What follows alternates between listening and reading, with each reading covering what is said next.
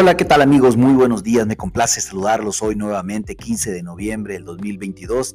En un post más hablemos de finanzas y de commodities con Cofimex. En esta ocasión platicaremos del informe de Crop Progress de Luzda del día de ayer, que no es otra cosa más que el avance de la cosecha de maíz y soya en los Estados Unidos, así como la siembra del trigo de invierno. Déjenme comentarles que ah, esta lectura de Luzda es con cierre al día domingo de la semana pasada y pues básicamente les puedo decir que el maíz lo que, lo que sucedió fue que la estimación salió perfectamente alineada con lo que el mercado estaba previendo. Una, ya una cosecha al 93%. Esto pues prácticamente eh, tiene ya en la antesala de la culminación de la cosecha de maíz de los Estados Unidos, en donde pues esto es un 6% más que la semana anterior y es un 8% más que el promedio de los últimos cinco años. Así que esta estimación está alineado, está alineado con lo que el mercado estaba esperando.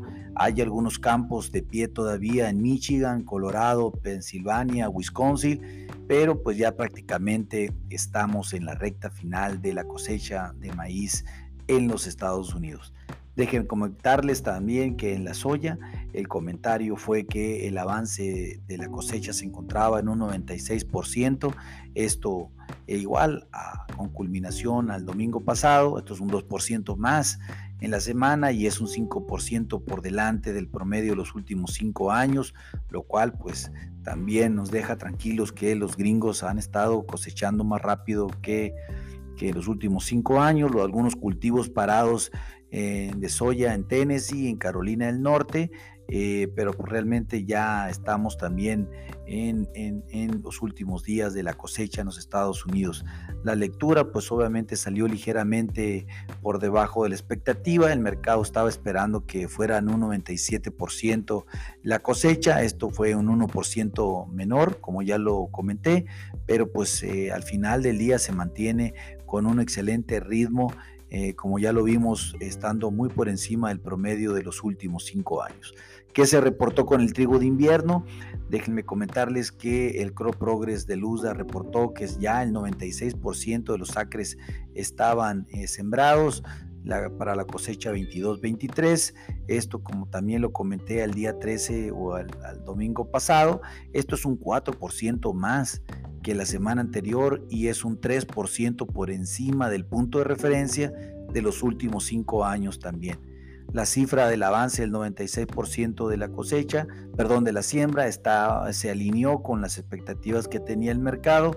Realmente eh, que habían pronosticado un avance también de siembra del 96%, es lo mismo, salió así. ¿Y qué pasó con la nacencia? La nacencia aumentó un 8%, ya tenemos un 81% del cultivo ya nacido. Realmente esta también eh, estuvo alineada con lo que el mercado estaba esperando y la condición del cultivo, que aquí es donde hemos mencionado que debemos de poner bastante atención, pues tuvo una mejora de dos puntos esta semana pasada, la verdad subiendo a un 32% como bueno y excelente.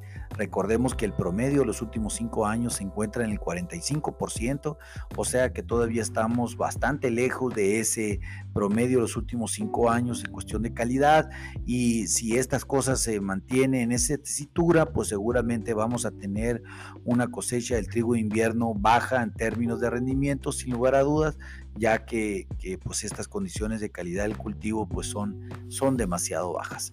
Esto es lo que aconteció en el informe del Crop Progress de los Estados Unidos publicado por el USDA.